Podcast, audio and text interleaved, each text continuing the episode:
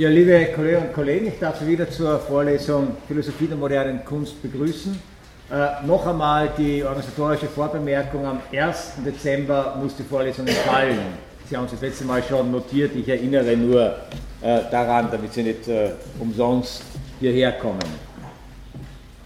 Umsonst kommen Sie immer hierher, noch gibt es keine Studiengebühren.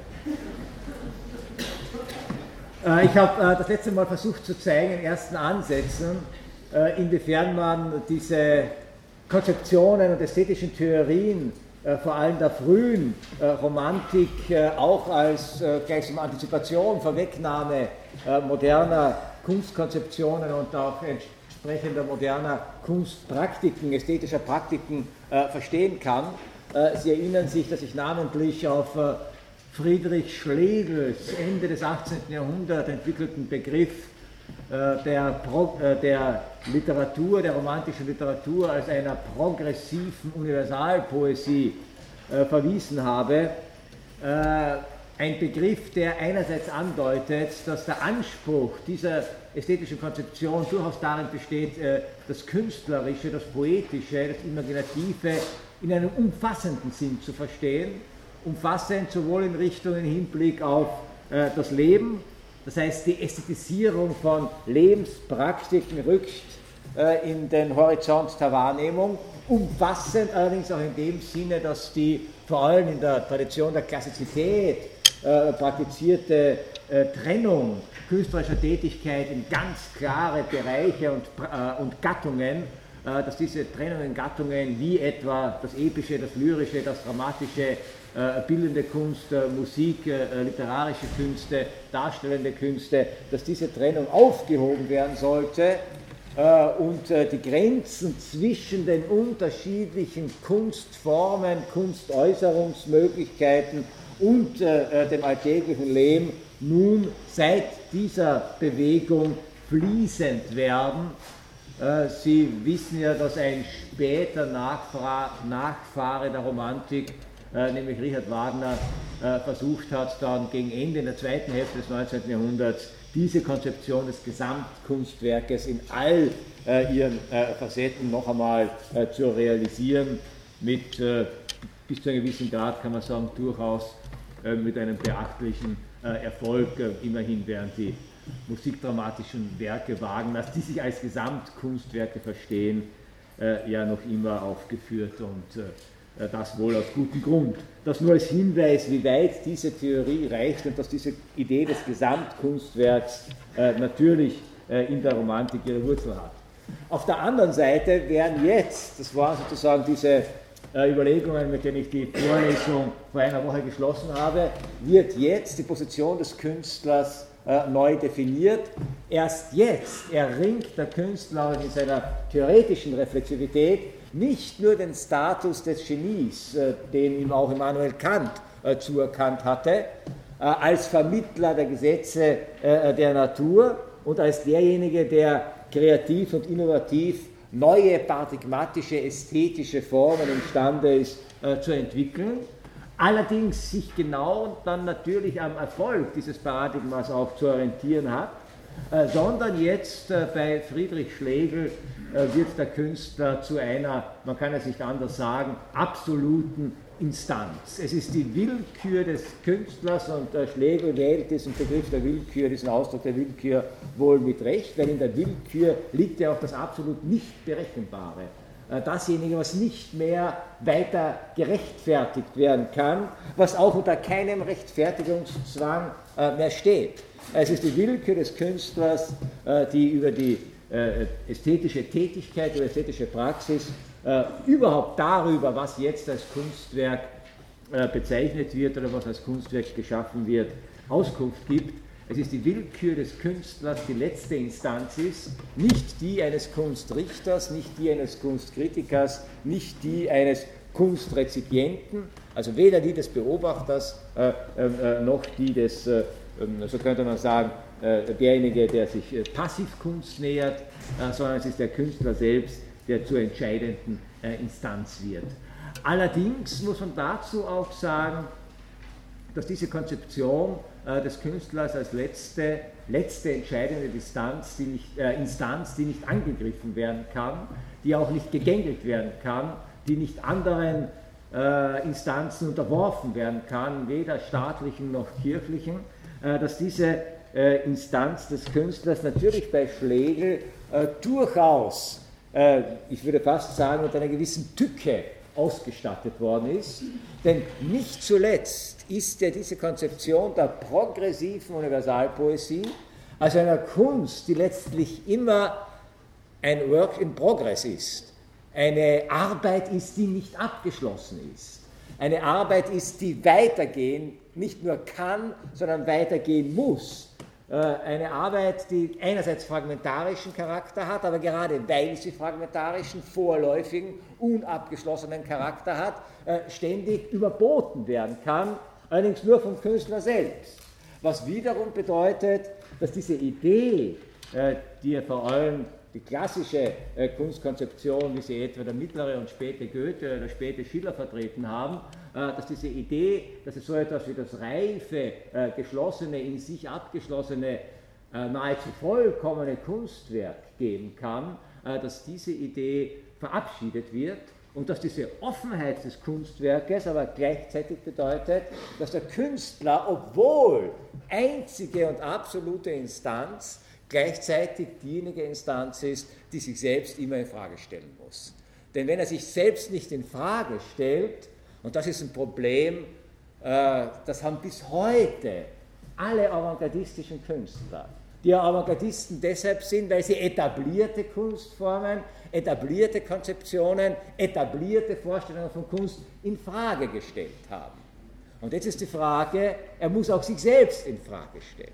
Ja, er darf eines nicht tun, äh, gleichsam äh, zu erstarren und zu glauben, in einer einmal gefundenen Ausdrucksweise, in einer einmal gefundenen Form äh, etwas Endgültiges erreicht zu haben, denn das widerspräche dieser Idee von Progressivität, ein Fortschreiten, das nicht stehen bleiben darf. Und das ist das Problem jedes progressiven Künstlers oder das Schlimmste, was er antun kann, äh, dass man einen Avantgardisten oder ehemaligen Avantgardisten äh, äh, äh, fragt, wie gehen Sie damit um, dass Sie jetzt zum Klassiker geworden sind. Ja? Denn er ist ja angetreten, er wollte alles Mögliche werden, nur eines, nicht Klassiker. Ja? Und Sie kennen das Spiel, das wird auch ständig von Journalisten oder von Kunstkritikern äh, äh, gespielt, mit äh, alt gewordenen avantgardistischen Künstlern, beziehungsweise diejenigen, die nachrücken, sehen natürlich in alten Avantgardisten nicht mehr die Avantgardisten, sondern die Versteinerten äh, Künstler, die halt irgendeine Methode, die einmal progressiv war, gefunden haben, ihren Beitrag zum Fortschritt der Kunst geleistet haben, selber aber äh, womöglich sozusagen hier ähm, äh, erstarrt sind, überhaupt in einem hohen Alter, wenn sie mit Preisen aller Art überschüttet werden, äh, äh, nimmt man ihnen dann das Progressive äh, ja nicht mehr so richtig ganz ab. wer die letzte Nestroy-Preisverleihungen gesehen hat, und gesehen hat, wie sich der ehemalige, das ehemalige Enfant terrible der österreichischen Dramatik, nämlich Peter äh, Turini, bemüht hat, noch einmal äh, sozusagen als Enfant terrible äh, aufzutreten, obwohl er jetzt sozusagen für sein Lebenswerk als Klassiker gleichsam geehrt worden ist, der wird sich dieser unfreiwilligen Komik der Situation wahrscheinlich nicht haben ziehen können. Aber das liegt nach Schlegel in der Logik dieser Konstruktion von Progressivität von Fortschrittlichkeit in der Kunst. Der Künstler muss bereit sein, sich selbst zu überbieten und das heißt, er muss bereit sein, sich selbst permanent in Frage zu stellen. Ja? Das ist die Zweischneidigkeit, wenn ich keinen anderen Richter über mir habe, sondern selbst der Richter bin, dann bin ich es allerdings auch, der über mich richten muss. Ja? Das heißt also, es gehört sozusagen die Selbstdistanzierung und die Selbstironisierung, das, entscheidende, das entscheidende Wort, gehört ganz wesentlich zum Programm äh, dieser Ästhetik und deshalb wird die äh, Ironie für Schlegel und die Romantiker zu einer zentralen Kategorie so sehr, dass es ein Terminus technicus geworden ist für die literarischen Konzeptionen und Praktiken dieser Zeit, von der romantischen Ironie äh, zu sprechen. Das ist genau nicht sozusagen dieses gefühlsmäßige Pathos, was wir in der Regel der Romantik unterstellen, was von einigen Romantikern durchaus auch äh, praktiziert und gelebt worden war, sondern es ist bei dieser Art von Romantik, die sehr experimentell ist, sehr, sehr spielerisch ist, äh, äh, ist es tatsächlich eine Ironie, die ein Infragestellen bedeutet, die ein Selbstdistanzierungsverfahren äh, bedeutet, die immer auch bedeutet, nimm das, was du jetzt gemacht hast als Künstler, nimm das nicht so ernst, denn du weißt ja, am nächsten Tag wirst du was anderes machen, wirst du darüber hinausgehen. Es ist nichts Endgültiges, äh, was du äh, geschaffen hast. Und nur du weißt es. Und nur du kannst äh, sozusagen äh, äh, in dieser Distanz äh, dich selbst, dich selbst ironisieren. kein Künstler, sozusagen, oder jeder Künstler, der bedeutend ist, so schreibt Schlegel in einem seiner Fragmente, jeder Künstler, der bedeutend ist, der bedeutend ist, muss so frei sein, dass er imstande ist, sich über ihr Höchstes, das sie geschaffen haben, noch einmal zu erheben. Ja? Das heißt also, muss so frei sein, sich selbst noch einmal äh, in Frage zu stellen. Ironie also in der Tat jetzt nicht in unserer äh, heutigen landläufigen Form als eine Art und Weise des Witzes oder äh, äh etwas äh, sozusagen zu entwerten, indem man es ironisiert oder gar zynisch äh, behandelt, sondern Ironie im Wesentlichen ausgelegt als Selbstironie, als diese Fähigkeit und Möglichkeit, äh, sich selbst in Frage zu stellen, das, was man geschaffen hat, in Frage zu stellen. Und das bedeutet natürlich, dass man zu dem Gegenstand, an dem man sich ästhetisch abarbeitet, von allen Anfang an als Künstler jetzt, ja, als Künstler in einer bestimmten Distanz ähm, stehen muss. Ähm, es gibt bei Schlegel den interessanten Satz, äh, äh, oder einen interessanten Satz, äh, den ich zitieren möchte, äh, aus der Perspektive des Schriftstellers. Er formuliert folgendermaßen, um über einen Gegenstand gut schreiben zu können, muss man sich nicht mehr für ihn interessieren. Normalerweise denkt man, also Künstler oder Schriftsteller wird man genau, wenn man an etwas, wenn man etwas fasziniert ist, einen interessiert, man ein Anliegen hat, ja, was zum Ausdruck bringen will, sei es sich oder ein Problem der Welt, der Hunger, ist ja ganz egal was, ja, muss engagiert sein. Ja? Nein, das Gegenteil ist der Fall. Erst wenn es einen nicht mehr interessiert, so Schläge kann man tatsächlich gut schreiben. Der Gedanke, den man ausdrücken soll, muss schon gänzlich vorbei sein, einen eigentlich nicht mehr beschäftigen. Solange ein Künstler begeistert ist von dem, was er tut, schreibt Schlegel, befindet er sich in einem illiberalen, also unfreien Zustand.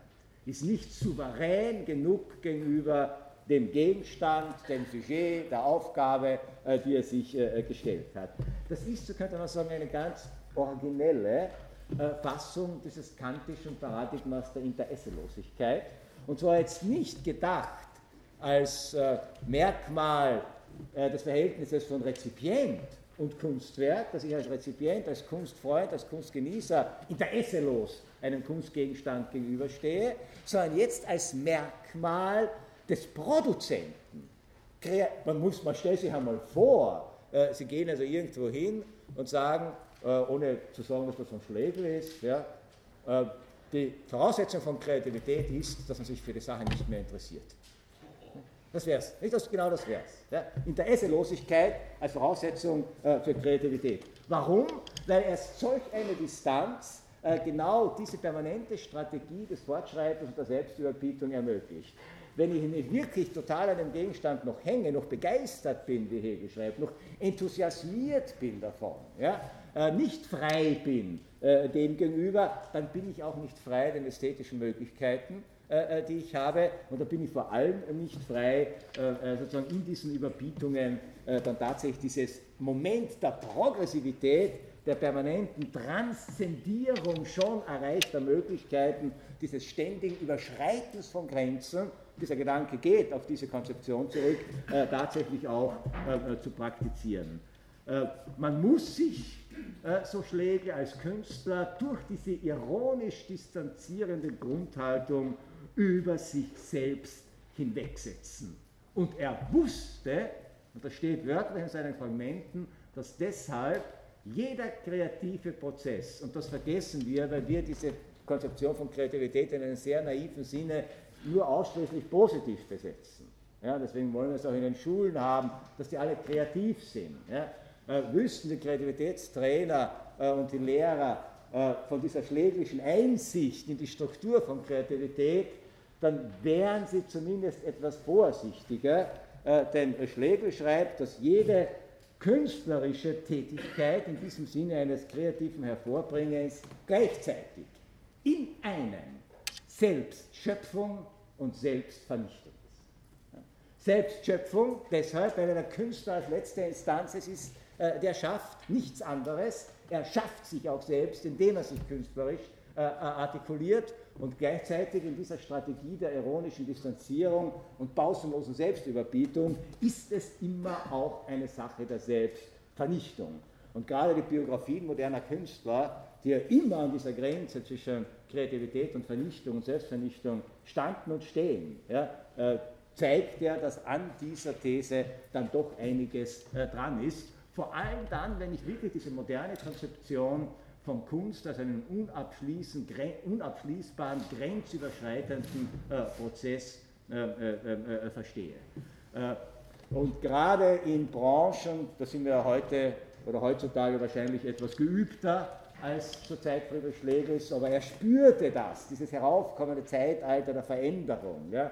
Äh, gerade, gerade in Branchen, die durch rasche Innovationszyklen gekennzeichnet sind, weiß jeder, der was hervorbringt, dass er gleichzeitig mit dem Hervorbringen des Zerstören des Hervorgebrachten äh, äh schon mitdenken äh, äh, äh muss, beziehungsweise mit hervorgebracht hat.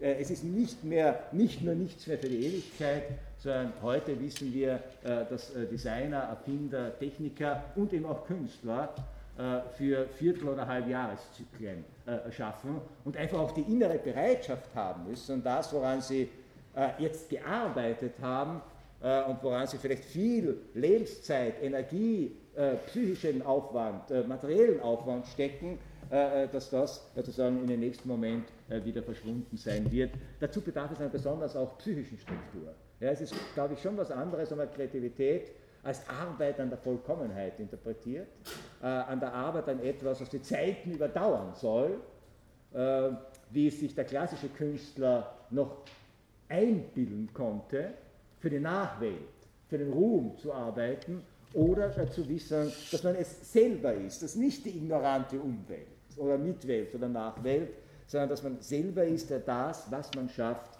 gleichzeitig auch schon wieder äh, äh zerstört. Äh, und diese Tendenz äh, sozusagen des modernen Künstlers, das Geschaffene dann auch tatsächlich zu zerstören, ja, also wirklich zu zerstören, äh, ist ja also etwas, was äh, zumindest an einigen markanten Punkten äh, in, der, in der Entwicklung der modernen äh, äh, Kunst und Literatur immer wieder sichtbar ist, wenn man also etwa an Franz Kafka denkt, diesen von Selbstzweifeln geplagten Künstler, der dann seinem Nachlassverwalter die Aufgabe gegeben hat, nach seinem Tod alles zu verbrennen, alles, was er geschrieben hat, zu verbrennen. Und dass wir Kafka überhaupt als eine der großen Figuren der Moderne wahrnehmen können, verdankt sich nur äh, der Tatsache, dass sein Freund Max Brod diesen testamentarischen Auftrag nicht erfüllt hat, einfach nicht erfüllt hat äh, und diese Werke nicht äh, verbrannt hat. Richard Wagner träumte davon, das habe ich das letzte Mal schon erzählt, seine Tetralogie, der Ring des Nibelungen, nur ein einziges Mal auf, aufzuführen und dann alles zu verbrennen. Ja? Also diese, diese Doppelung von höchster Kreativität, der gleichzeitigen höchsten Willen zur Vernichtung ja, äh, ist hier äh, grundgelegt. Das heißt nicht, dass die gesamte moderne Kunst so äh, strukturiert ist und dass jeder Künstler sich so versteht, aber gerade dort an den sozusagen markantesten Punkten avantgardistischer Tätigkeit, glaube ich, ist diese Konzeption von Ironie als Selbstschöpfung und Selbstzerstörung, ähm, wie sie Schlegel formuliert hat, nicht außer Acht zu lassen. Sie hatten eine Frage.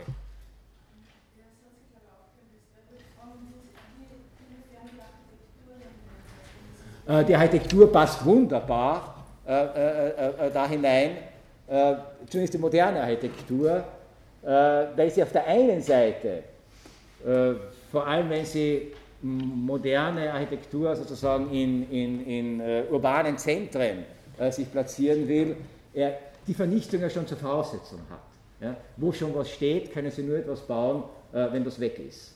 Äh, wenn es auf irgendeine Art, äh, irgendeine Art, und Weise beseitigt wird. Das heißt, dieses destruktive Moment äh, ist schon da. Äh, und das Zweite ist, das ist ja auch eine Erfahrung, äh, die sehr viele zeitgenössische Architekten machen, sie bauen nicht mehr für die Ewigkeit. Ja? Äh, sie bauen für kürzere und immer kürzere Zeiten. Das hat, aus, das hat mit vielen Dingen zu tun. Also mit vielen Dingen zu tun, mit technischen Dingen zu tun, mit dem Wandel von Lebensrhythmen zu tun, mit Beschleunigungsfaktoren insgesamt zu tun. Aber es hat auch damit zu tun, dass dieser Überbietungsgestus auch am eigenen Werk, natürlich wird man es jetzt nicht jeden Tag das Haus, das man gebaut hat, wieder abreißen. Ja? Äh, aber es gibt einige äh, Dokumente moderner Architektur in Wien, äh, die ganz bewusst von ihren Architekten wieder demontiert worden sind oder demontiert werden mussten, die zwar in den Lehrbüchern moderner Architektur als Foto noch stehen, aber schon lange nicht mehr in der Realität besichtigt werden können, obwohl diese Dinge 1970, 1980, 1990, also in all unserer Lebenszeit gebaut worden sind. Wenn man halt an einige äh, architektonische Großtaten von Hans Hollein denkt. Ja. Und das Haashaus, wenn wir uns ehrlich sind, wird auch nicht mehr lang stehen.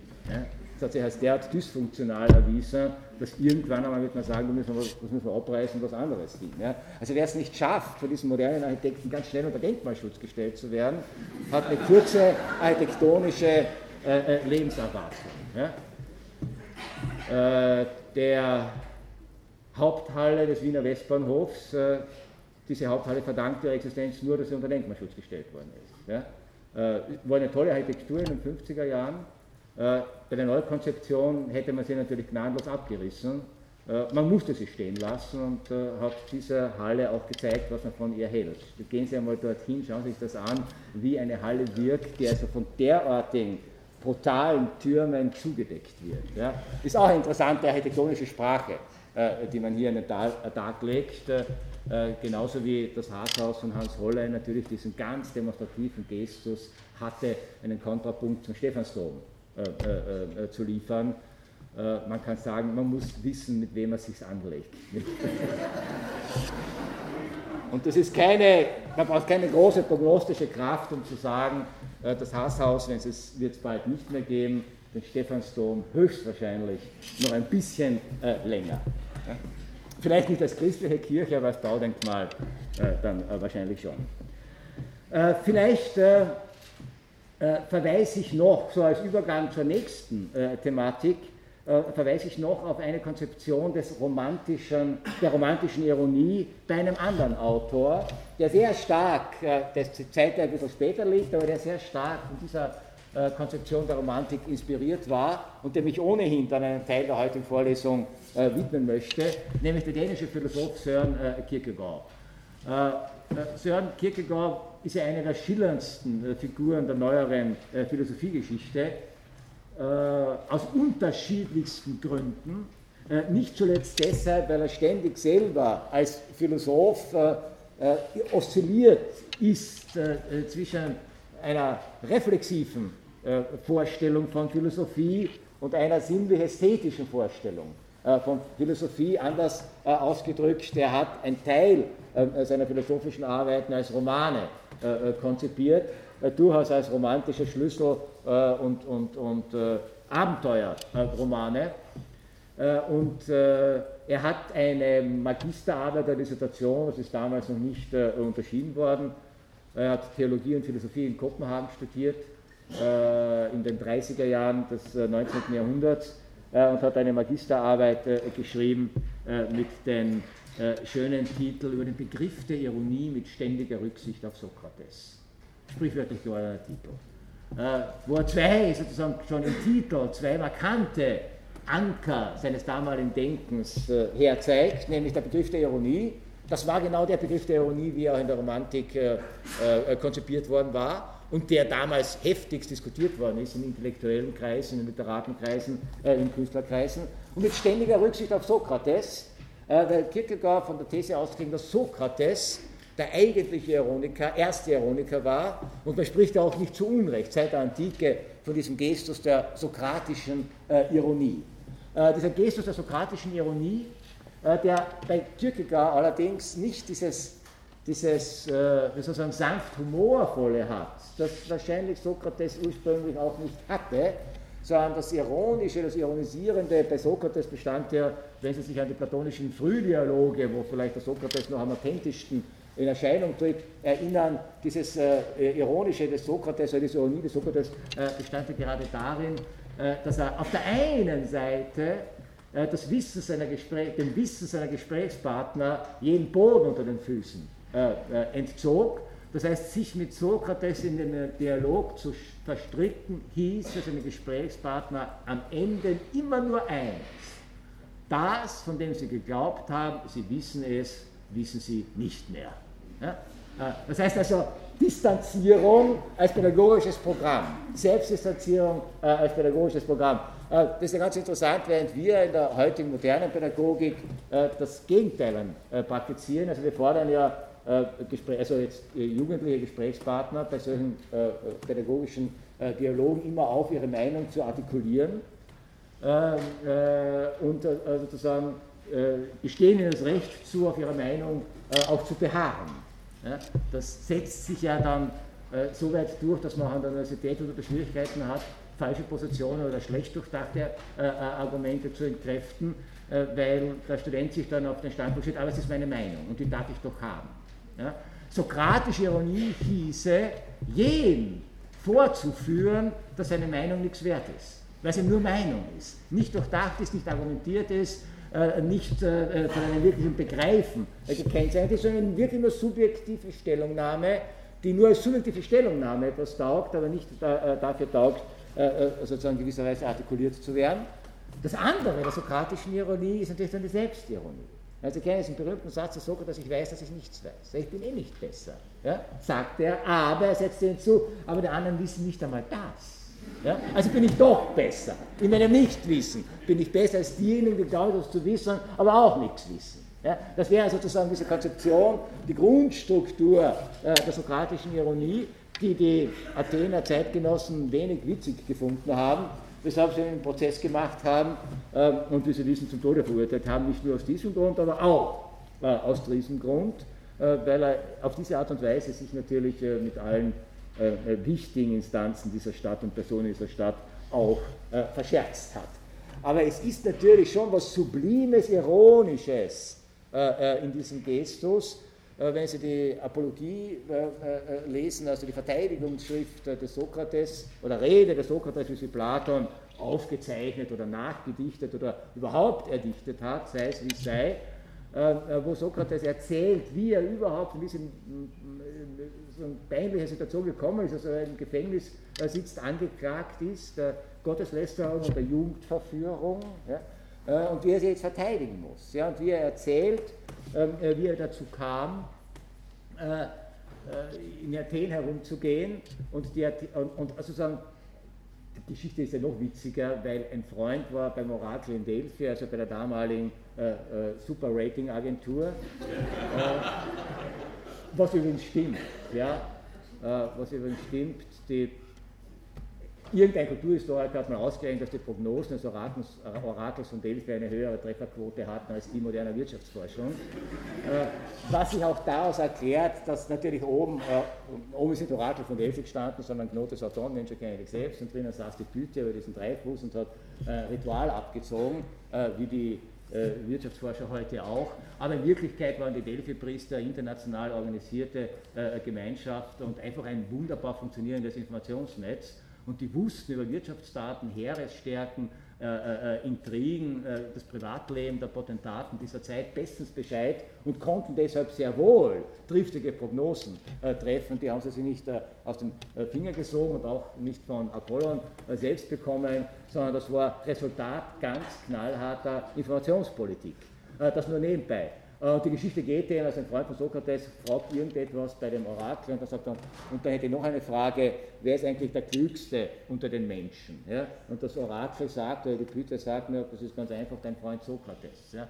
Und jetzt geht der und sagt, du, du bist der Klügste, stellen Sie sich vor. Ja? Das kann keiner sagen, der Klügste unter den Menschen, das gibt es nicht. Der sagt Sokrates, ich weiß ja gar nichts.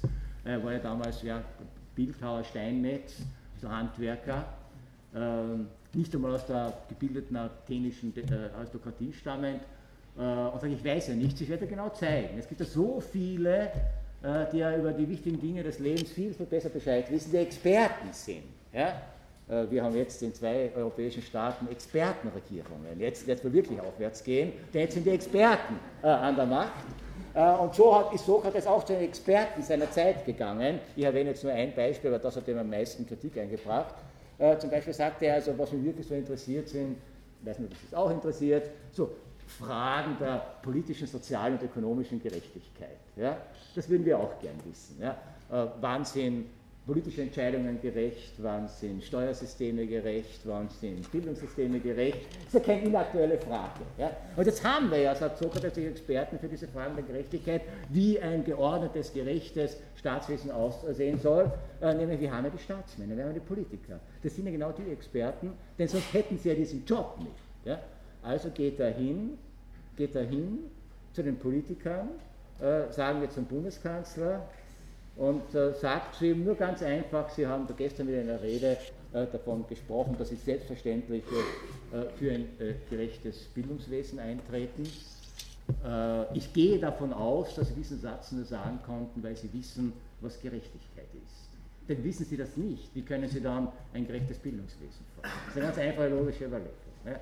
Und jetzt stellen Sie sich mal einen rezenten Politiker vor, der jetzt konfrontiert wird von einem Steinmetz mit der Frage, was ist Gerechtigkeit? Ja? Äh, es ist damals genau dasselbe passiert äh, äh, wie heute. Die Mischung war von mach dich nicht lächerlich, solche Fragen stellt man nicht, was bildest du dir ein? Wie auch immer, eine befriedigende Antwort bekam Sokrates nie. Und das führte ihn, das ist die Vorgeschichte, die man wissen muss, wie dieser berühmte Satz zustande kam. Und das führte ihn zu dieser Einsicht, äh, äh, ich, weiß, ich weiß, dass ich nichts weiß. Deswegen bin ich auf Fragen gegangen. Aber die, die ich fragte und die vorher so taten, als wüssten sie etwas, wissen auch nichts. Und zwar, sie wissen nicht etwas, nicht in Bezug auf bestimmte Tätigkeiten oder Professionen, die sie ausüben. Ja? Also bestimmte Professionswissen haben sie sehr wohl. Aber das, was dahinter steckt, was sie eigentlich wissen müssten, damit sie diese Profession sinnvoll ausfüllen können, das wissen sie eigentlich nicht. Ja? Äh, sie dürfen einen äh, Sozialpolitiker oder einen Finanzminister nicht fragen, was Gerechtigkeit ist. Sie dürfen einen Bildungspolitiker nicht fragen, was Bildung ist. Ja? Ähm, äh, äh, das dürfen sie alles nicht, ja, sondern sie werden natürlich äh, dann heute Vornehmer abgewiesen und es wird verwiesen dann auf entweder andere Experten oder eben auf eine erforderliche Praxis. Das ist die Ironie des Sokrates. Bei Platon, auch in diesen Gesprächen, sogar obwohl es hier um Tod und Leben geht, er hat sich ja um Kopf und Kragen geredet in dieser Apologie, immer sozusagen diesen sanften, einerseits die anderen, aber auch sie selbst ironisierenden äh, Gestus. Äh, äh, und jetzt, vor diesem Hintergrund, ja, äh, hören Sie, wie dann Kierkegaard immer in Rücksicht auf Sokrates, den modernen, so könnte man jetzt sagen, den modernen Ironiker äh, beschreibt. Und da merken Sie schon, was es bedeutet, dieses bei Sokrates gleich so ein epistemische Konzept der Ironie ja, Ironie als ein Verfahren äh, äh, zuerst einmal zur Verunsicherung und dann als philosophische äh, Methode zur Vergewisserung darüber, was können wir überhaupt wissen, wie aus diesem epistemischen Konzept bei, bei Kierkegaard dann ein ästhetisches Konzept wird. Und damit ist er dann natürlich nicht mehr im Gefolge des Sokrates, sondern damit steht er genau sozusagen im geistigen Horizont äh, der frühen äh, Romantiker, wie etwa eines Friedrich Schlegel. Der Ironiker, so Kierkegaard in dieser Magisterarbeit, da geht es um die Frage, ob der Ironiker oder ob diese ironische Figur, diese Haltung der Ironie äh, zum Beispiel eben, so wie bei Sokrates äh, äh oder anderen, eine moralische Qualität hat. Ob man jetzt wirklich sozusagen zum Beispiel ein, eintreten kann für gerechtere Verhältnisse oder eintreten soll für gerechtere Verhältnisse oder für Menschen, die sich äh, sozusagen aufopfern für etwas, sich engagieren, äh, Einbußen ihrer Lebensqualität in Kauf nehmen, um für eine gute Sache zu sein. Das gibt es natürlich, aber das ist nicht die Sache des Ironikers. Der Ironiker, so Kierkegaard, sieht solches Engagement, solche moralische Tugendhaftigkeit, wie der damalige Begriff lautet, unter folgenden Gesichtspunkten. Der Ironiker begeistert sich sehr wohl an Aufopfern der Tugend, also wenn er engagierte Menschen sieht. Aber er begeistert sich so, wie ein Zuschauer im Theater sich daran begeistert. Das heißt, er sieht das Ganze unter dramatisch-ästhetischen Aspekten. Also für einen Ironiker, auch wenn er selber in die Rolle dessen tritt, der sich jetzt zum Beispiel für eine gute Sache engagiert, ja, er macht das nie naiv, sondern er inszeniert das Engagement, tritt dann zurück und fragt nicht, hat das etwas bewirkt, habe ich die Welt verbessert, sondern er fragt, war ich gut? Waren die Gesten richtig? Ja?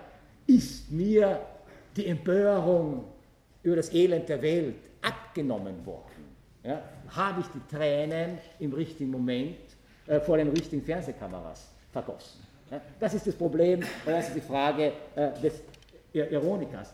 Sogar dann, wenn er einen moralischen Fehltritt begeht, schreibt Kierkegaard, bereut der Ironiker natürlich, aber er bereut nicht moralisch, sondern ästhetisch. Er inszeniert seine Reue. Er ist im Augenblick der Reue ästhetisch über seine Reue hinweg. Er prüft, ob sie poetisch richtig sei, ob sie geeignet sei zur dramatischen Erwiderung im Munde einer poetischen Figur. Das heißt, der Ironiker ist bei Kierkegaard schon derjenige, der dieses ästhetische Verfahren der Distanzierung und Selbstdistanzierung auf sich selbst, und zwar jetzt nicht mehr nur in einem künstlerischen Produktionsverfahren, sondern in einen lebensweltlichen Kontext anwendet. Das heißt, er ist moralisch, aber nicht, weil er moralisch sein will, sondern weil er überlegt, in welchen theatralischen Situationen kann es besonders produktiv sein, wenn jemand moralisch ist. Das kann ja für eine Tragödie äh, höchst wertvoll sein, wenn ein moralischer Mensch sich zum Beispiel aufopfert für etwas. Das kann durchaus einen spannenden äh, Effekt ergeben. Und genau dieser Effekt ist es, äh, der den Kierkegaardschen Ironiker, den Kierkegaardschen Ironiker interessiert. Der Ironiker ist sozusagen derjenige, der alles aufhebt oder unterläuft unter dem Gesichtspunkt der Ästhetisierung. Und das Problem, auf das Kierkegaard damit aufge, aufgeworfen, aufgeworfen hat, äh, bedeutet das, dass das natürlich eine andere Form von Distanzierung ist als nur eine ästhetische. Die ästhetische Distanzierung als reines Spiel der Selbstüberbietung hat einen anderen Charakter, als wenn ich diese Form der Distanzierung dem Leben selber gegenüber äh, an den Tag lege. Und deshalb äh, kann äh, Kierkegaard den Ironiker als Typus in etwa folgendermaßen äh, skizzieren, steht auch in dieser Magisterschrift. Stolz verschlossen in sich selbst steht der Ironiker da. Er lässt die Menschen an sich vorüberziehen und findet keine ihm angemessene äh, Gesellschaft. Dadurch gerät er nun fortwährend in Widerstreit mit der Wirklichkeit, der er gleichzeitig zugehört. Deshalb wird es ihm wichtig, dasjenige, das, das die Wirklichkeit begründende ist, dass sie ordnet und trägt, nämlich Moral, Politik, Sittlichkeit, zu suspendieren. Das heißt also, indem ich eine Distanz zur Wirklichkeit habe, äh, bin ich der Wirklichkeit nicht mehr wirklich verhaftet. Ich stehe jetzt außerhalb. Ich sehe die Wirklichkeit nur noch ästhetisch. Ein Gedanke, der später äh, bei anderen äh, Philosophen noch ganz wichtig werden wird. Ich sehe die Wirklichkeit nur noch ästhetisch. Ich betrachte sozusagen das Leben der Menschen und auch mein eigenes Involviertsein in dieses Leben unter diesen Gesichtspunkten, wie wäre es, wenn das ein Theaterstück wäre, was müsste jetzt kommen, um die Spannung aufrechtzuerhalten, um eine Spannung zu lösen, um einen dramatischen Schlusspunkt äh, zu setzen. Wir kennen das ja, gelungene dramatische Abgänge von Politikern zum Beispiel und eher klägliche. Ja. Der Mann würde man sich wünschen, sie hätten mehr Kierkegaard gelesen äh, und sich überlegt, wie man so einen Abgang wirklich gut inszeniert, damit das auch äh, sozusagen mit einer bestimmten ästhetischen Qualität äh, rüberkommt. Aber auf der anderen Seite bedeutet das, und das ist sozusagen der, der tiefe Gedanke des jungen Kierkegaard, dass wenn ich beginne, die Welt zu ästhetisieren, habe ich äh, sozusagen ein strategisches Interesse daran, die Dinge, die die Welt zusammenhalten, also die wirklich lebenspraktisch wichtigen Dinge, wie Moral, wie Sittlichkeit, äh, wie Gemeinschaft, wie Solidarität, äh, übrigens auch dann wie die Gegenteile davon, Konkurrenz, Wettbewerb, was auch immer, habe ich ein Interesse daran, äh, diese Kräfte, äh, wie er es äh, formuliert, zu suspendieren, also außer Kraft zu setzen, denn nur wenn sie außer Kraft gesetzt sind, werden sie mich nicht wirklich tangieren. Nur wenn sie mich nicht wirklich tangieren, kann ich diese ironische Distanz ihnen ähm, gegenüber aufrechterhalten. Nachdem sich natürlich die Gesetze der Welt nicht einfach durch einen ästhetischen Gestus außer Kraft setzen lassen, ja, muss der ironische Künstler oder der Ironiker äh, bei Kierkegaard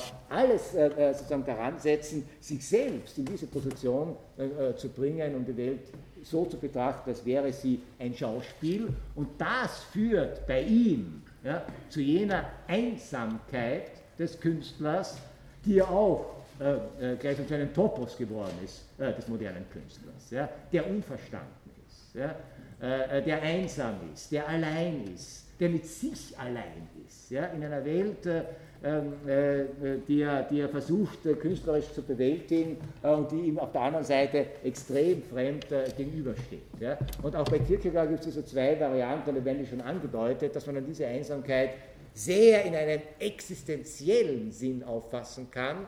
Da wird dann die Ironie zur individuellen Tragik des Künstlers weil der mit sich seine einsamen Kämpfe äh, äh, äh kämpft und sozusagen einer ignoranten Umwelt gegenübersteht. Oder sozusagen dann weniger tragisch in, dieser, in diesem ironischen Gestus der, der, der Aufhebung alles in einer ironisch bis zum Zynismus reichenden Form, das heißt nichts Wirkliches als wirklich akzeptieren. Äh, sondern alles unter dem Gesichtspunkt der Aufhebbarkeit äh, zu sehen, unter dem Gesichtspunkt zu sehen, man kann es ja, wenn ich es jetzt als Kunst sähe, äh, gleichzeitig wiederum außer Kraft setzen. Das waren die Probleme, die Kierkegaard unter anderem auch dann weiter beschäftigen werden.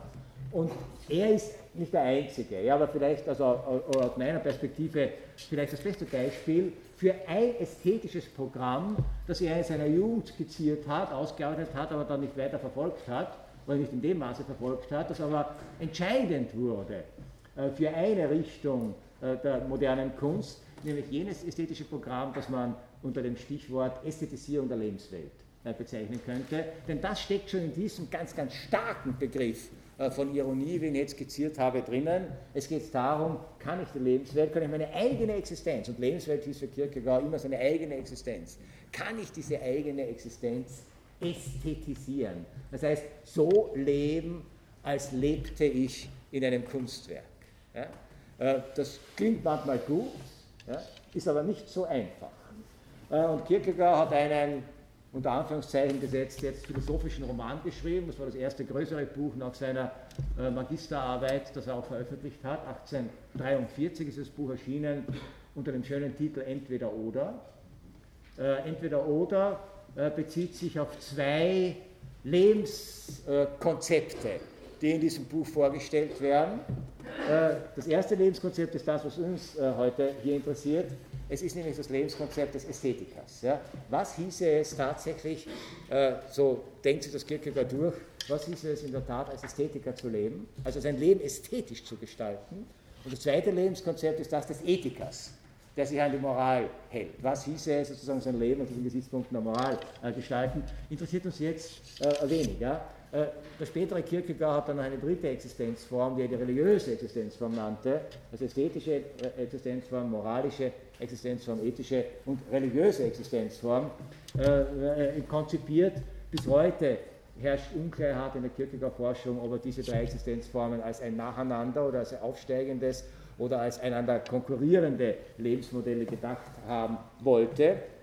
Was uns interessiert oder was mich interessiert in diesem Zusammenhang, äh, das ist diese Überlegungen, was hieße es in der Tat, äh, sein Leben unter ästhetischen Gesichtspunkten äh, zu führen. Kierkegaard, wie gesagt, hat diese Überlegungen in Form eines philosophischen Romans äh, geschrieben. Also entweder oder ist wie alle frühen Schriften von Kierkegaard unter Pseudonym erschienen. Also er ist erst sehr spät unter seinem eigenen Namen als Autor philosophischer Texte auch äh, äh, in Erscheinung getreten. Er hat von früh an allerdings äh, pastorale Texte, also Predigten, unter seinem Namen veröffentlicht. Ja? Also als Prediger war er immer Kierkegaard. Als Verfasser erbaulicher Schriften, wie er es nannte, religiöser Schriften, war er immer Kierkegaard. Als Autor von ästhetischen, philosophischen Texten hat er sich immer ein Pseudonym äh, gewählt. Nicht nur aus äh, strategischen Gründen oder aus Angst, äh, vielleicht äh, Dinge äh, zu sagen, die in der Kopenhagener Welt nicht so gut äh, gekommen sind, sondern sehr dezidiert aus der Überlegung heraus, er möchte unter diesen Pseudonymen tatsächlich sozusagen Gedankenexperimente durchführen, für die er als Autor nicht verantwortlich sein will. Ja? Sie haben hier auch ein ganz wesentliches Zug des modernen Künstlers. Ich experimentiere, habe äh, damit äh, im Grunde nichts zu tun. Ich äh, entwerfe Szenarien bei Kierkegaard gedanklicher Art oder auch fiktiver Art, denke etwas durch, spiele etwas durch, eine mögliche Konstellation, aber unter einem Pseudonym. Man mache mich nur nicht, schreibt in seiner Autobiografie, man mache mich nur nicht für die Texte meiner Pseudonyme verantwortlich. das waren andere, die das geschrieben haben, nicht ich. Äh, und bei Entweder-Oder ist er sogar, das war übrigens eine typische romantische, äh, romantische literarische Strategie, so vorgegangen, äh, dass er diese Pseudonymisierung mehrfach verschlüsselt hat. Es gibt, also Kierkegaard taucht das Auto überhaupt nicht auf. Ja. Entweder oder hat einen Herausgeber, seine Pseudonyme haben so sprechende, so sprechende Namen.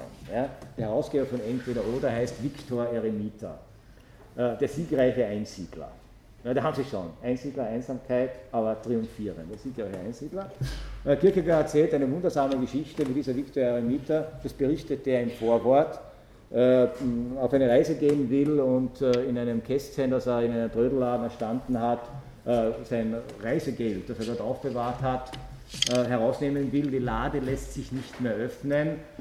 Dem geht so wie vielen von uns, wenn Dinge sich streuen, man bekommt einen Wutanfall holt ein Beil, schlägt auf das Kästchen, auf die Kommode ein. Die Lade lässt sich noch immer nicht öffnen, wo das Geld drinnen ist, aber ein Geheimfach springt auf. Ja? Äh, also immer wenn Sie äh, am Trödelmarkt oder am Flohmarkt alte Kästchen kaufen, Kommoden kaufen, die haben alle Geheimfächer. Ja, das war früher so. Nicht? Und das Geheimfach springt auf und was findet er ein Geheimfach, was könnte es anders sein? Ein Konvolut von Papieren. Er beginnt zu lesen, kann nicht aufhören zu lesen, ist völlig fasziniert davon, versucht dieses durcheinander in verschiedenen Handschriften geschriebene Konvolut äh, von Papieren zu ordnen, versucht herauszufinden, wer ist der Autor oder die Autoren und kommt aufgrund, äh, wenn man so sagen kann, äh, ironisch literaturwissenschaftlicher Überlegungen zu dem Entschluss und textkritischer Überlegungen, es müssen mindestens drei Autoren sein. Den ersten Autor nennt er einfach A oder den Ästhetiker. Ja, von dem wissen wir nichts, außer dass er eine Reihe von Texten geschrieben hat, die alle um das Problem kreisen der ästhetischen Existenz. Ja, oder wie lässt sich Kunst und Leben miteinander in Einklang äh, bringen? Oder was hieße es, sein Leben als Kunstwerk äh, zu gestalten? Und diese Texte sind samt und sonders so geschrieben, wie Romantiker damals Texte äh, geschrieben haben, nämlich alle Varianten. Es finden sich lyrische äh, Einsprengsel, es finden sich Fragmente, es finden sich kurze, übrigens höchst ironische Abhandlungen, es finden sich literarische äh, Studien und es findet sich sozusagen als Kernstück äh, eine genialische Interpretation von Mozarts Oper äh, Don Giovanni, äh, von der wir wissen, dass sie auch Kierkegaards Lieblingsoper war. Ja? Das heißt, nichts Einheitliches, nichts Systematisches, kein einheitlicher Stil, keine einheitliche Gattung, äh, aber alle diese Texte kreisen um die Frage der Kunst, der Ästhetik und der ästhetischen äh, Existenz. Dann findet sich offensichtlich einem anderen Autor äh, zu verdanken das mittlerweile weltberühmte Tagebuch des Verführers. Die atemberaubende Geschichte, heute könnte man sie so weder erzählen, literarisch, noch äh, in, in, der Art und Weise durchexerzieren, die atemberaubende Geschichte eines zynischen, kalten, etwa 15-jährigen Mannes, äh, äh, souverän, intelligent, äh, vermögend, der alles daran setzt, ein nach heutigen Maßstäben minderjähriges Mädchen zu verführen. Und dieses Tagebuch ist sozusagen die doppelte Buchführung dieser Verführung. Es wird auf, der einen Seite erzählt da sozusagen die Geschichte der Verführung und wie, er, und wie es ihm dann letztlich gelingt, dieses Mädchen tatsächlich auch äh, zu verführen. Äh, und die andere Ebene ist die der Reflexion äh, darüber, denn er ist eben nicht nur ein Lebemann oder ein Verführer, sondern er ist auch Ästhet als äh, Verführer, äh, der doppelt genießen will, sozusagen er genießt den Akt der Verführung und dann am Ende den Körper dieses Mädchens äh, und gleichzeitig genießt er die Reflexion darüber. Das ist sozusagen diese doppelte Lust des Körpers und des Geistes. Und Kierkegaard hat selber in seinem Tagebuch da mal die Notiz gemacht, dass einer seiner Rezensenten sehr richtig erkannt hat, dass das das Tagebuch des Verführers heißt und nicht das Tagebuch eines Verführers, denn er wollte wirklich paradigmatisch, beispielhaft klar machen, was Verführung äh, bedeutet. Und wenn Sie aus irgendwelchen Gründen und Motiven, die ich nicht näher nachfragen will, Interesse daran haben, erstens, wie man einen Menschen verführt, oder was es bedeutet, verführt äh, zu werden, oder wie überhaupt das Wesen eines Verführers beschaffen ist, dann kann ich Ihnen nur empfehlen, lesen Sie dieses Tagebuch des äh, Verführers. Äh, Sie müssen vorher allerdings einige moralische Skrupel, äh, äh, die wir in der Regel solchen Aktivitäten gegenüber haben, beiseite schieben. Auf der anderen Seite ist es, auch dann, ist es doch auch höchst tröstlich zu erfahren, dass andere Zeiten ganz andere Konzeptionen und Vorstellungen von Erotik und Sinnlichkeit hatten, als wir heute.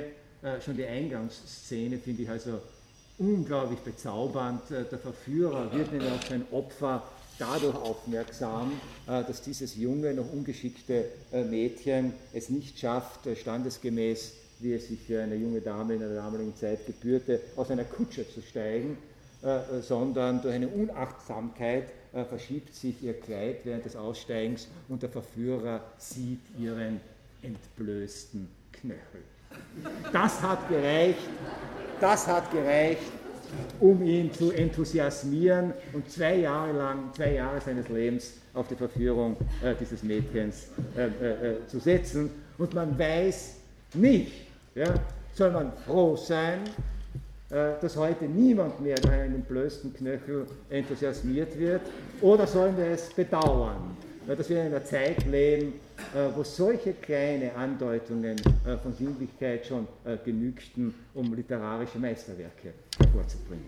Das nur nebenbei. Gut, und der dritte Teil, den der, der Manuskripte, die Victor Aramita hier findet, sind eindeutig einem Autor zuzuordnen. Der einzige, der sich selbst nennt in diesen Texten, sind Briefe, unterzeichnet von einem gewissen Wilhelm, seines Zeichens Beamter in der königlichen Verwaltung, also Gerichtsrat, Amtsrat, je nachdem wie die Übersetzung äh, lautet. Äh, äh, und diese Briefe haben offensichtlich einen einzigen Adressaten und Victor Amita stellt sich vor, dieser Adressat ist dieser A. Es sind also Briefe eines Ethikers, eines moralisch gefestigten Menschen an äh, diesen frivolen äh, Ästheten A. Wer der Verführer ist, äh, von dem A manchmal spricht, ja, ob das ein Freund von ihm ist, äh, äh, das äh, wird nie so richtig klar. Das ist sozusagen das Szenario. Und was uns jetzt interessiert, sind einige Reflexionen dieses A, dieses Ästhetikers, wie ihn die Sekundärliteratur auch nennt.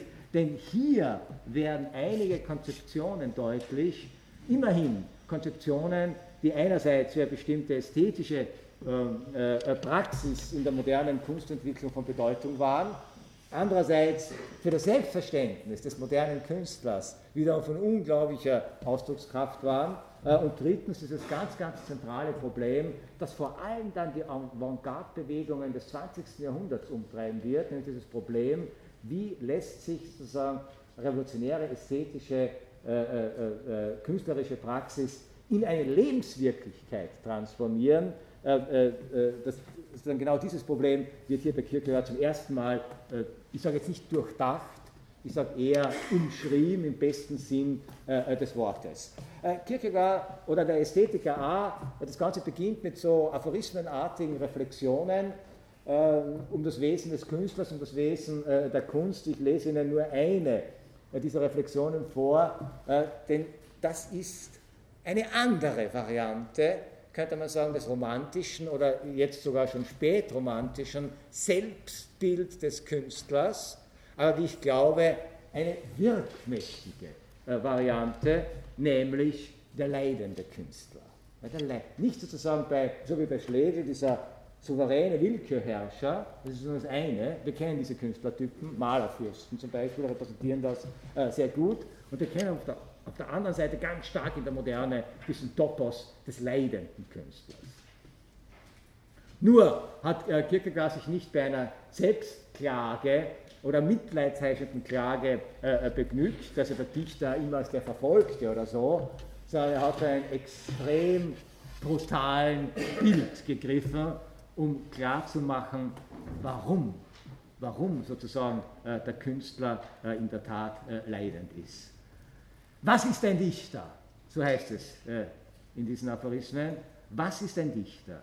Ein unglücklicher Mensch, der tiefe Qualen birgt in seinem Herzen, aber seine Lippen sind so gebildet, dass derweilen Seufzen und Schreien über sie hinströmt, es tönt gleich einer schönen Musik. Es geht ihm gleich den Unglücklichen, die man dem Ochsen des Phalaris langsam peinigte mit sanftem Feuer, ihr Schrei konnte nicht hindurchdringen zum Ohre des Tyrannen, ihn zu erschrecken, für ihn tönte es gleich einer süßen Musik. Dazu muss man äh, erinnern, Kierkegaard erinnert hier an eine der brutalsten Foltermethoden, die die Antike oder ein antiker Tyrann äh, äh entwickelt hat. Äh, äh, nämlich, der hat angeblich, ja, hat angeblich einen bronzenen Stier bauen lassen, hohl innen, mit Nüstern, die geformt waren wie Flöten. Ja? Und in diesen Stier sind dann die Delinquenten eingesperrt worden äh, und dann ist dieser Stier durch ein Feuer erhitzt worden. Ja, und die sind bei lebendigem Leib verschmort und haben natürlich gebrüllt äh, vor Schmerzen, äh, wie man nur brüllen kann. Und, das, äh, und äh, sozusagen nachdem äh, dieser Stier nur zwei wie Flöten gebaute akustische Ausgänge hatte, haben sich diese Schmerzen, Schreie in wohltönende sozusagen Tonfolgen verwandelt. Und der Tyrann sozusagen dann davor gesessen und hat sich berauscht an diesen Wohlklängen, von denen er wusste, es sind die schmerzensfreie, Schmerzensschreie der von ihm zu Tode äh, gefolterten. Äh, es ist nicht uninteressant, ob das jetzt eine Legende ist oder ob es wirklich diese Foltermethode gegeben hat, sei mal dahingestellt. Ja. Äh, Wenn es eine Legende ist, muss man sagen, ist gut erfunden äh, und von Kierkegaard äh, aus ganz präzisen Gründen aufgegriffen worden. Denn er sieht die Lebens-, die Existenzsituation des Dichters genau äh, so wie diesen Gefolterten äh, in diesem Stier- oder Ochsenbauch. Der Dichter lebt in einer Welt, die ihn quält. Der Dichter leidet an dieser Welt. Der Dichter ist derjenige, der sensibler ist als alle anderen, der sozusagen das Schmerz, um diese biblische hm, Formulierung zu verwenden, der das Leid und den Schmerz der Welt auf sich nimmt ja, der stellvertretend für viele äh, Leidende und Geknechtete ähm, äh, das mitfühlt, sensitiver als alle anderen und der brüllt vor Schmerz.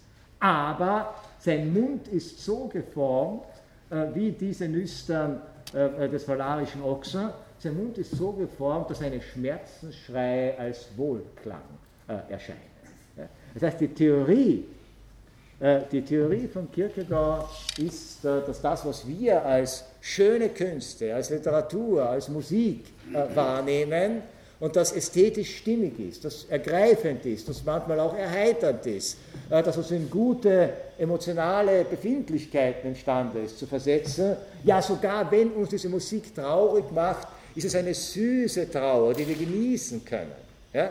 Äh, die These von Kierkegaard ist, dass diese Wohlklänge, Wohlklang jetzt metaphorisch, überhaupt für künstlerische äh, Äußerungen Resultat unglaublich schmerzhafter Erfahrungen sind. Und dann geht es weiter und die Menschen scharen sich um den Dichter und sprechen zu ihm, singe bald wieder und das will doch heißen, möchten doch neue Leiben deine Seele martern und möchten deine Lippen beständig gebildet sein wie bisher, denn dein Schreien würde uns bloß ängstigen. Aber die Musik ist lieblich. Das Ästhetische, die Kunst.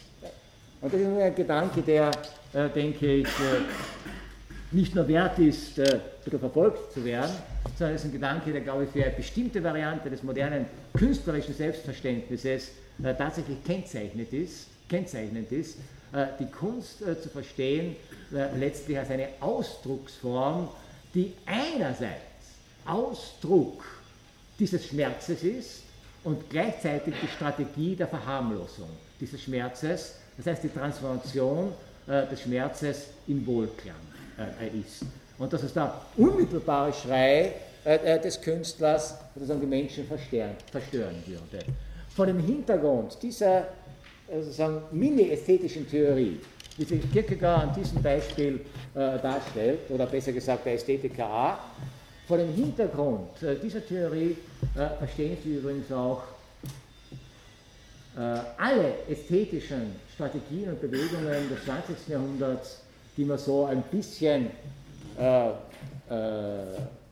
unter dem Stichwort A-Brüt zusammenfassen könnte. brutale Kunst, wilde Kunst, äh, ungebändigte Kunst, ungestaltete Kunst, unmittelbare Kunst. Ja. Genau diesen, äh, äh, genau sozusagen äh, dieser Transformation von unmittelbarer Leiterfahrung ästhetisch Genießbares zu entgehen, indem er genau das macht, was von dem Kierkegaard schreibt, schreibt, das würde die Menschen eigentlich äh, verstören, nämlich dass der Künstler unmittelbar äh, dieses Leid schreiend, jetzt wieder als Metapher die Expression äh, zum Ausdruck bringt. Und das Interessante ist, dass alle Versuche der Moderne das zu tun und das Leid des Künstlers unmittelbar ansichtig werden zu lassen, wie etwa äh, im mittlerweile selbst klassisch gewordenen äh, Wiener Aktionismus, ja, der extrem gearbeitet hat mit der äh, Präsentation von Leiterfahrungen, von Körpererfahrungen, äh, von äh, selbst, äh, selbst an, an, sich selbst vollzogenen Verletzungen, dass es trotzdem, also den, den, den, Schrei, den Schmerzensschrei der Kunst wirklich zum Schmerzensschrei eines sich selbst peinigenden Individuums gemacht hat, ist es trotzdem nicht gelungen, diesen Effekt, dass alle künstlerische Artikulation zum Wohlklang werden muss, diesen Effekt wegzubringen. Heute hängen die Dokumente der Selbstzerstörung der Wiener Aktionisten in den Museen. Ja, und wir schauen uns diese gepeinigten, zum Teil äh, offenen Wunden oder verbundenen Wunden und äh, dieses Spiel mit Blut und Fleisch und Marter und Tod, äh, wir schauen uns das in Fotografien und Videos an und denken, schick. Wirklich. Ein Meilenstein der Kunstgeschichte, Gott sei Dank in Wien, das verschafft uns wieder einen äh, Konkurrenzvorteil gegen anderen äh, Städten, die um ein kunstinteressiertes Reisepublikum äh, natürlich sich am globalen äh, Wettbewerbsmarkt der Kunstreisenden äh, äh, streiten müssen. Ja? Das ist genau das. Es ist zum Wohlklang geworden, obwohl es unmittelbarer Schmerzensschrei war. Und die Künstler haben ja sozusagen hier immer auf den Versuch, ohne dass sie wahrscheinlich Kierkegaard hier gelesen hätten, einige haben ihn gelesen, sozusagen dieses unmittelbare Schreien zum Ausdruck zu bringen, äh, ihr vor fast nichts äh, zurück, äh, zurückgeschreckt, äh, äh, bis dahin, das erzähle ich, weil es ja fast dasselbe ist, wie Kierkegaard äh, hier schreibt. Dasselbe ist, wie Kierkegaard hier schreibt. Es gab angeblich, auch das weiß man nicht, ja, einen russischen Zar, es wird wohl Ivan der Schreckliche gewesen sein, der überhaupt ein unglaubliches Verhältnis zur Kunst hatte. Äh, erzähle einmal anders mal äh, die Geschichte des Baus der Bas äh, berühmten Basiliuskathedrale in Moskau. Äh, der Ivan der Schreckliche hat sich auch für eine ähnliche Foltermethode, vielleicht inspiriert äh, durch, diesen, äh, durch diese antike Anekdote einfallen lassen. Er soll seine Feinde, die er zu Tode foltern wollte, tatsächlich anbinden, an, an, also hat, hat sie anbinden lassen an die Klöppel von den riesigen Glocken äh, in, in, im Kreml, in, den Kremlkathedralen. Ja? Sodass diese lebenden Körper sozusagen dann als äh, Glockenklöppel äh, äh, verwendet worden sind. Und es ist mit denen so lange geläutet worden, bis sie tot waren. Aber während damit geläutet worden ist, haben die Glocken natürlich geklungen. Etwas dumpfer, aber sie haben schön abgedumpft äh, geklungen und nachdem die alle aufeinander abgestimmt sind, war das ein Ohrenschmaus für den brutalen Zar.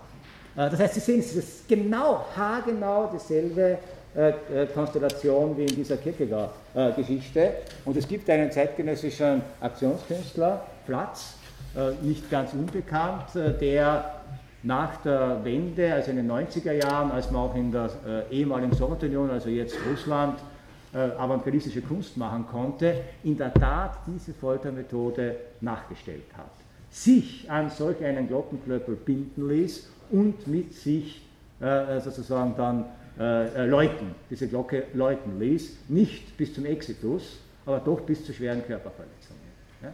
Das heißt also, und auch hier, äh, um zu demonstrieren, nicht nur, dass es einen grausamen Zar gegeben hat, ja, das wissen wir, ja, das braucht man nicht noch einmal tun, um das, das klar zu machen, sondern um zu demonstrieren, dass die Situation des Künstlers in dieser Welt genau die des Gefolterten in äh, der Vergangenheit oder im Zahnreich oder hier äh, in, in, in, dieser antiken äh, Tyrannis war. Äh, das heißt also, äh, Sie sehen, dass hier sozusagen ein literarischer Text, äh, den Kierkegaard in seiner sozusagen Einsamkeit 1843 äh, äh, geschrieben hat, äh, dass der noch Ende des 20. Jahrhunderts künstlerische Aktivität imstande ist, sozusagen, wenn nicht zu erklären, so doch für diese Aktivität den entsprechenden notwendigen geistigen Zusammenhang zu geben, um zu, um zu verstehen, um was es hier eigentlich geht.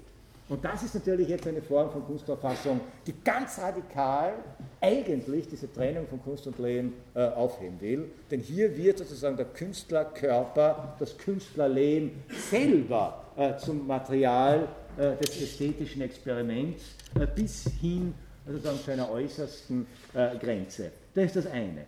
Äh, das andere, auf das ich sozusagen hier noch aufmerksam machen wollte, äh, was äh, sagen hier äh, Kierkegaard in dieser, in dieser Konstellation darstellt, das ist die Frage, wenn Kunst, künstlerische Erfahrung, künstlerische Produktivität in erster Linie, Sie erinnern sich noch an diesen Satz von Hegel, Kierkegaard hat sich sehr kritisch, aber sehr intensiv mit Hegel auseinandergesetzt, dass Kunst sozusagen im Medium der Sinnlichkeit passiert. Und alle diese Beispiele zeigen das ja auch. Auch das Leid ist tatsächlich ein sinnlich erfahrbares Leid. Dann fragt sich Kierkegaard, beziehungsweise dieser Ästhetiker in einigen seiner äh, äh, Texten, fragt sich, was ist das überhaupt, Sinnlichkeit? Ja? Und was heißt es oder was hieße es, wenn Sinnlichkeit, das ist ein, ein logischer Gedanke, wenn Sinnlichkeit das entscheidende Medium äh, der Kunst ist, und wir den Anspruch haben, das Leben zu ästhetisieren, dann hieße das ja eigentlich, das Leben äh, zu versinnlichen oder in einer entsprechenden Form der sinnlichen Unmittelbarkeit versuchsweise äh, tatsächlich ähm, äh, äh, zu leben, beziehungsweise in dieser Form äh, zu existieren. Und Kierkegaard hat sozusagen dieses Problem der Sinnlichkeit äh, eingeschränkt, so könnte man sagen, auf eine Dimension von Sinnlichkeit, nämlich auf die Seite oder auf die Dimension des Erotischen. Also man könnte etwas brutaler sagen, Sinnlichkeit aufgefasst als Sexualität, als äh, Erotik, mit allem, äh, was dazugehört. Äh, das muss man sozusagen konzidieren und er hat äh, versucht, sozusagen dieses Phänomen von erotischer Sinnlichkeit als ästhetisches Programm, darum geht es, ja? erotische Sinnlichkeit als ästhetisches Programm äh, durchzudeklinieren anhand von zwei Beispielen. Einerseits, ich habe sie schon äh, erwähnt, äh, in seiner Analyse von Mozart äh, äh, Don Juan und Don Giovanni, denn Don Giovanni, Don Juan gilt ja als die Inkarnation unmittelbarer Sinnlichkeit und Verführungskraft. Und auf der anderen Seite am Beispiel des schon ebenfalls zitierten Verführers, der ebenfalls in diesem Medium der erotischen Sinnlichkeit sich bewegt, aber in ganz einer anderen Art und Weise, so zumindest die These äh, von Kierkegaard, äh, als äh, Don Juan. Und auf diese Art und Weise, das werde ich dann das nächste Mal, da braucht man ein bisschen länger dazu, werde ich das nächste Mal versuchen, das zu zeigen, ist Kierkegaard auch zu zwei Konzeptionen des Ästhetischen oder der Kunst gekommen, die man auf der einen Seite mit dem, später dann bei Nietzsche, mit dem sinnlich Rauschhaften als das sinnlich Rauschhafte bezeichnen könnte. Und auf der anderen Seite als das einer reflektierten Sinnlichkeit, wie bei Nietzsche heißt das dann dionysisch und apollinisch, das wird noch zu thematisieren sein, von denen ich glaube, also sagen, sagen kann, dass diese beiden Dimensionen, also unmittelbar sinnlich, rauschhaft, orgiastisch auf der einen Seite und rational, äh, kalkuliert, sinnlich, durchstrukturiert, komponiert äh, auf der anderen Seite selbst wiederum zu ganz entscheidenden, nicht nur Triebfedern moderner künstlerischer Äußerungen geworden sind, sondern in ihrem Spannungsfeld, ja, in diesem Wechselspiel, auch in dem Konkurrenzverhältnis, Sinnlichkeit äh, versus Reflexion, darum geht es letztlich, Sinnlichkeit versus Reflexion, zu einer unglaublichen ästhetischen Produktivkraft geworden sind. Ich breche hier ab, weil sonst müsste mitten in einer äh, Überlegung schließen, was nicht äh, didaktisch nicht günstig wäre. Äh, wenn Sie Zeit haben äh, und äh, wenn Sie es zufällig zu Hause haben und sonst laden Sie sich über iTunes runter, schnell oder über irgendein anderes Downloadportal, hören Sie sich als Vorbereitung für die nächste Vorlesung Mozarts Don Giovanni an äh, nicht die ganze Oper, also außer die Opernliebhaber, die kennen sie, den braucht man das nicht sagen. Äh, aber hören Sie sich zumindest drei Stücke an die Ouvertüre. Äh, dann ist das berühmte Verführungsduett äh, zwischen äh, Don Giovanni äh, und Cialina und die berühmte, das dauert nur eine Minute und 32 Sekunden, also kürzer als jeder Popsong, die berühmte Champagner-Arie. Dann haben Sie sozusagen das entsprechende musikalisch ziemliche Rüstzeug in der nächsten Vorlesung mit umso größeren Genuss verfolgen zu können. Heute war es ja eher erschütternd. Es tut mir leid. Danke.